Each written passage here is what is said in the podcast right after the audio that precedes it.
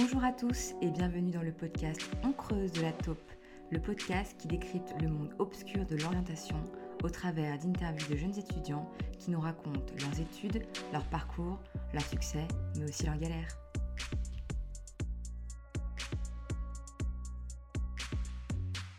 Bonjour à tous, aujourd'hui on reçoit Marie, étudiante en fac de langue, pour ce tout nouvel épisode du podcast On creuse de la taupe. Salut Marie Bonjour Alors Marie, tu as 19 ans, tu es en deuxième année de fac de langue à Lyon.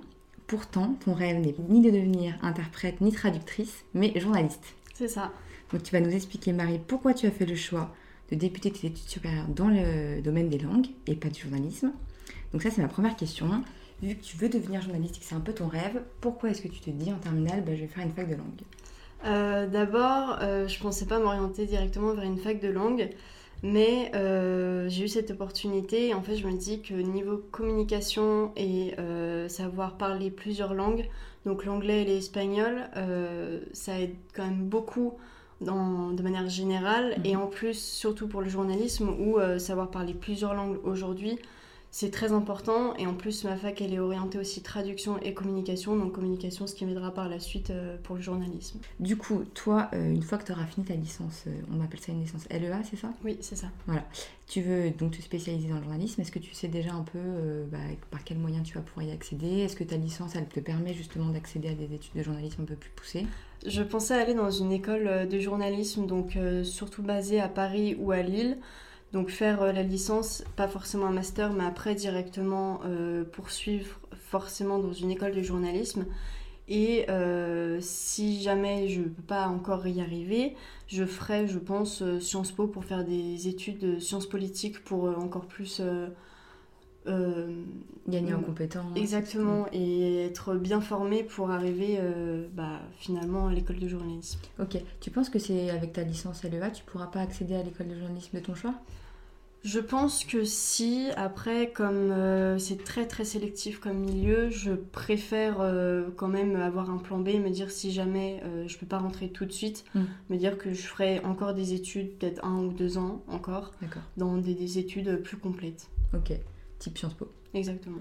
si tu as choisi la fac de langue au début, est-ce que, donc tu disais, c'est un peu une stratégie que tu as mis en place parce que tu t'es dit que c'était hyper important de parler plusieurs langues et que ça allait t'aider euh, quelles auraient pu être tes autres options en terminale? Euh, Pourquoi est-ce que tu t'es pas dit, bah non, je rentre directement en école de journalisme post-bac, qui existe d'ailleurs? Mm. Tu peux faire un bachelor euh. Oui. Bah, il y a certains DUT IUT un peu partout en France, spécialisés surtout communication, journalisme. Après, encore une fois, c'est très très sélectif, ils prennent que 20 personnes.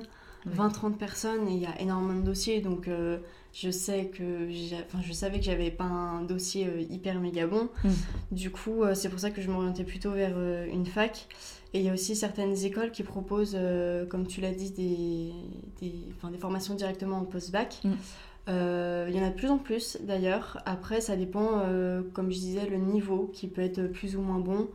Et mais il y a certaines oui, qui font directement en post-bac. De plus en plus, mais c'est très récent parce qu'il y a même 2-3 ans, il y avait pas, il y en avait presque pas en post-bac. Tu penses que de faire une fac de langue, ça va être quoi tes avantages par rapport à des, à des jeunes de ton âge qui eux seront passés par le DUT ou la fac euh?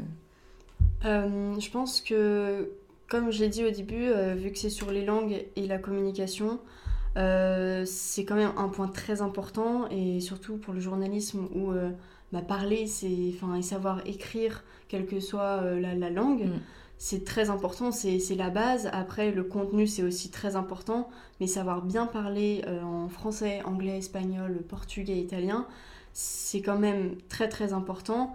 Et euh, vu que mon école est aussi axée sur la communication, ça m'apporte aussi une... Euh, ça complète la licence aussi de langue normale. Avant qu'on revienne justement à ce rêve de devenir journaliste et que tu nous expliques un peu pourquoi, etc., je voudrais juste que tu nous expliques un petit peu plus ta fac de langue. Qu'est-ce qu'on apprend en fac de langue? Euh, là, c'est surtout euh, des traductions. Donc, on apprend euh, quand même beaucoup à bah, traduire donc d'une langue à une autre. Donc, déjà tout le vocabulaire, la grammaire d'une langue qui est quand même assez riche, quelle mm. que soit la langue. Mm-hmm. Et, aussi à, s'adapter. On apprend aussi, bah, surtout en deuxième année, mais on apprend quand même beaucoup à, communiquer professionnellement parlant à différentes entreprises, mais aussi à différentes personnes. Et oui, c'est très important. Tu hmm. T'apprends quoi comme langue toi? T'apprends l'anglais, tu disais l'espagnol et... le japonais, parce qu'il y a une troisième langue qu'on doit apprendre. Ça, j'avais lu que justement, pour réussir en LEA, valait mieux choisir l'anglais, hmm. une langue européenne, et hmm. après le mandarin ou une langue un peu plus... c'est ça. Bah, Après, ils proposent le russe, l'arabe, l'italien, les langues européennes aussi. Mais c'est vrai qu'il y a le chinois, il y a l'arabe, le russe et le japonais. Et je trouvais ça plus complet et ça changeait des langues, enfin de l'italien si j'ai déjà espagnol. Mm. Je trouvais ça un peu dommage de prendre l'italien ou euh, mm. l'allemand. Carrément. Ça va, je pense que ça va te différencier euh, mm, en plus. Et euh, tes cours, ça, se, ça se présente comment Genre ta, ta semaine de cours type Pour quelqu'un qui aimerait par exemple faire une fac de langue comme toi, si tu devais lui un peu lui raconter ton quotidien, tu peux expliquer un peu? Déjà, tous nos cours sont en anglais et en espagnol. Donc après, on a le cours de, de troisième langue, mais ça, c'est deux heures par semaine. Mais tous nos cours sont en anglais et en espagnol. Euh, il y en a peut-être un ou deux en français. Euh, nos cours sont très variés. Après, il y a quand même beaucoup de, de traductions et de, encore de vocabulaire et de grammaire parce que c'est très important, euh, même en deuxième année. Et après, il y a différentes matières. Je sais que plus on avance dans les années, plus les matières vont changer. Donc ça peut être marketing, mmh. économie, euh, business ou des trucs comme ça, mhm. qui peuvent euh, compléter pour les années euh, prochaines ou le master et tout ça. Ok.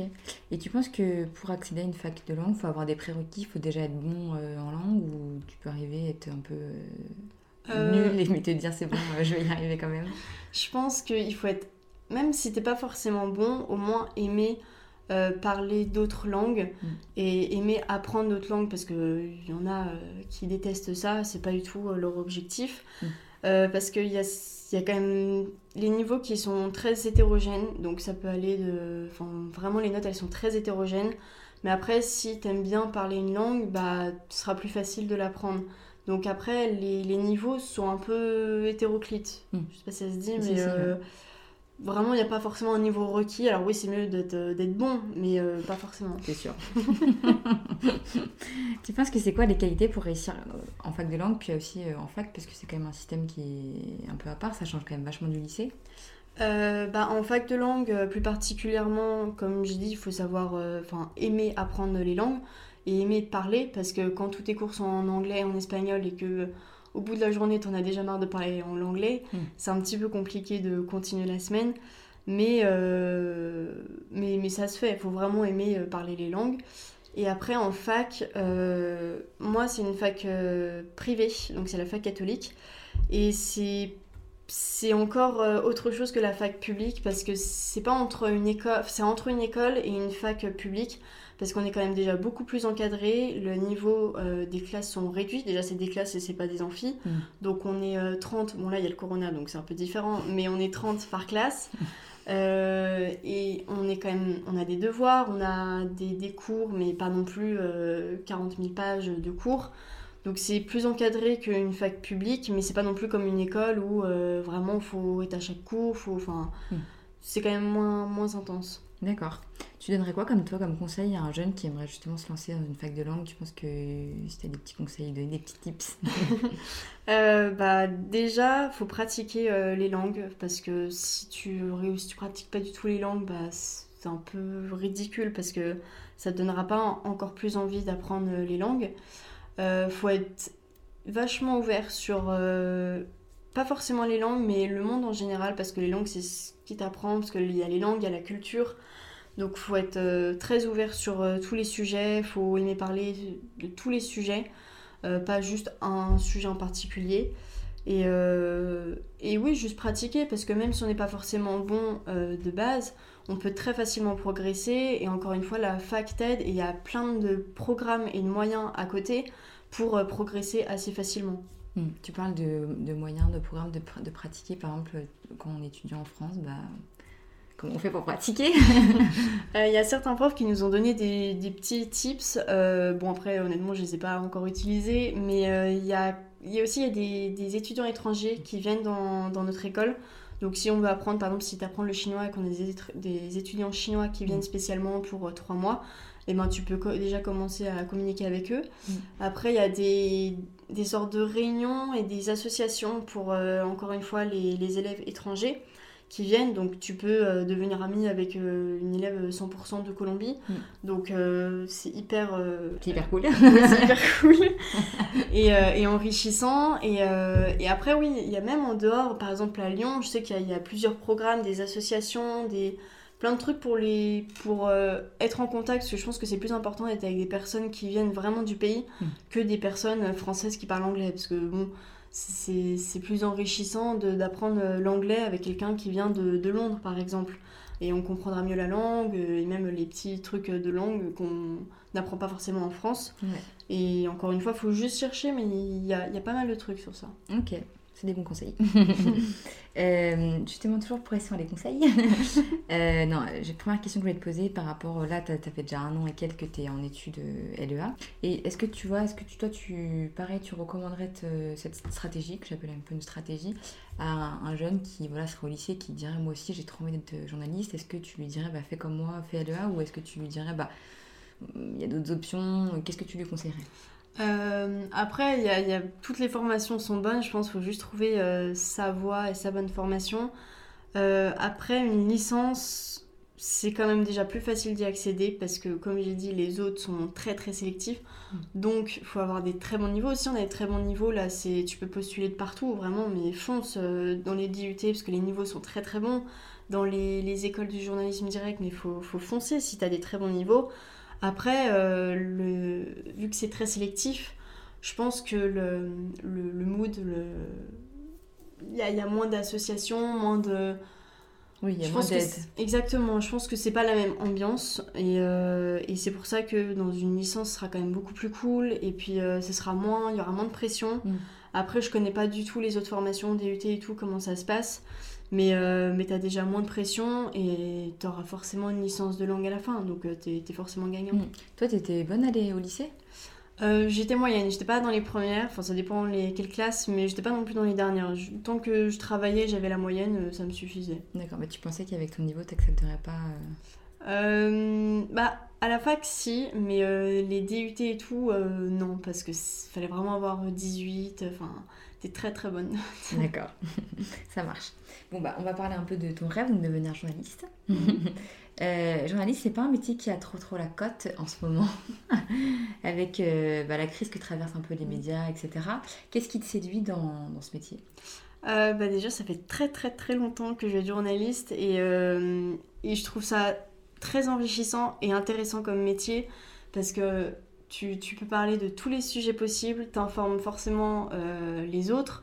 Et alors après, il y a les fake news et tout ça, mais enfin, ça je comprends pas comment des journalistes, des journalistes peuvent, euh, peuvent répandre des fake news ou Mm. être euh, enfin, dans des magazines qui sont pas du vrai journalisme, je trouve.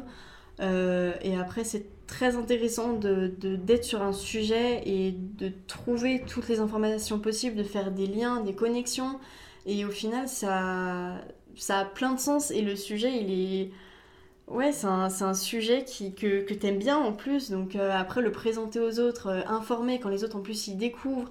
Et ouais, c'est ça qui me plaît. Surtout euh, partager, euh, partager tout ça et, et même s'instruire euh, parce que tu connais pas forcément le sujet, mais du coup, toi, t'en apprends énormément. Et après, tu peux le, le partager, aux autres. Ouais. Ok. Euh, on dit que journaliste, c'est un métier passion, parce qu'on le sait, c'est quand même un métier qui est difficile. Euh, les trois quarts du temps, tu es en freelance, du moins quand tu démarres. Est-ce que ça te fait peur, un métier qui est un peu instable comme ça? Euh, un peu parce que je sais que le salaire il est pas bien rémunéré. Au début, on est un peu euh, larbin, on fait des stages et tout ça, donc on fait pas forcément des trucs très passionnants, très intéressants ou ce qu'on veut. Euh, on commence un peu là où on peut. Mais, mais tant que ça m'a toujours intéressé, je sais que je veux faire que ça. Je sais qu'il y aura toujours. c'est un monde de requins, qu'il y aura toujours la compétition, la concurrence. Enfin, vraiment, il y aura la tension, la pression et tout ça. Mais pour l'instant, comme je suis encore dans ma petite fac, ça va. Mais après, je pense que dans une école de journalisme, ce sera pas la même ambiance. Mais euh, je m'accrocherai parce que je sais que c'est ça que je veux faire. Mmh, Donc, j'aurai pas le choix. Exactement. Est-ce que toi, tu aurais un conseil à donner euh, Si moi, par exemple, j'étais face à toi en lycéenne stressée par mon orientation, quel conseil tu me donnerais? Euh, déjà, pas de stresser, parce que ça va aller dans tous les cas. Tu vas faire une formation, enfin, ça va bien se passer. Peut-être que tu trouveras pas ta voie tout de suite, mais maintenant, je sais qu'il y a beaucoup de passerelles. Si tu commences, par exemple, euh, une licence ou n'importe quoi, une école, et ça fait déjà deux mois et t'en as déjà marre, tu sais que tu veux pas continuer, il y a beaucoup de passerelles entre les, facs ou les écoles, et c'est plus facile de changer maintenant. Après, il y en a, euh, on sait, ils veulent ça, enfin, ils savent déjà ce qu'ils veulent faire depuis des années. Et, euh, et, du coup, à côté, t'es un peu stressé parce que tu sais pas ce que tu vas faire, même si t'as le métier ou je sais pas, tu sais pas forcément la formation que tu vas faire. Faut énormément se renseigner. Euh, bon, après, encore une fois, les renseignements sur internet et tout ça, c'est pas forcément bien. Les profs, euh, ils nous ont pas du tout aidés. Mais, euh, mais vachement se renseigner sur les métiers, sur les formations et voir pas forcément ce qui nous plaît, mais ce qui nous plaît pas, vraiment ce qu'on veut pas faire. Parce qu'il y en a, euh, ils savent déjà, ah oui, non, je vais pas faire médecine. Enfin, ils Mm. savent d'ores et déjà qu'ils veulent pas faire ça, et c'est plus facile après pour choisir la formation. Après, il y a aussi des, des conseillers d'orientation. Ça, je trouve ça intéressant parce qu'ils t'aident euh, en général sur ta personnalité, sur euh, les, les formations en général et tout ça. Et après, ça t'aide encore à, trouver, à affiner euh, quelque chose qui te plaira euh, plus. Super. Voilà. Et bien Marie, je crois qu'on a fait le tour. Merci beaucoup. Merci. Merci à tous de nous avoir écoutés. En attendant le prochain épisode du podcast On creuse de la taupe avec un tout nouvel invité, je vous donne rendez-vous sur le compte Instagram de la taupe. Les infos sont en barre de description. Salut à tous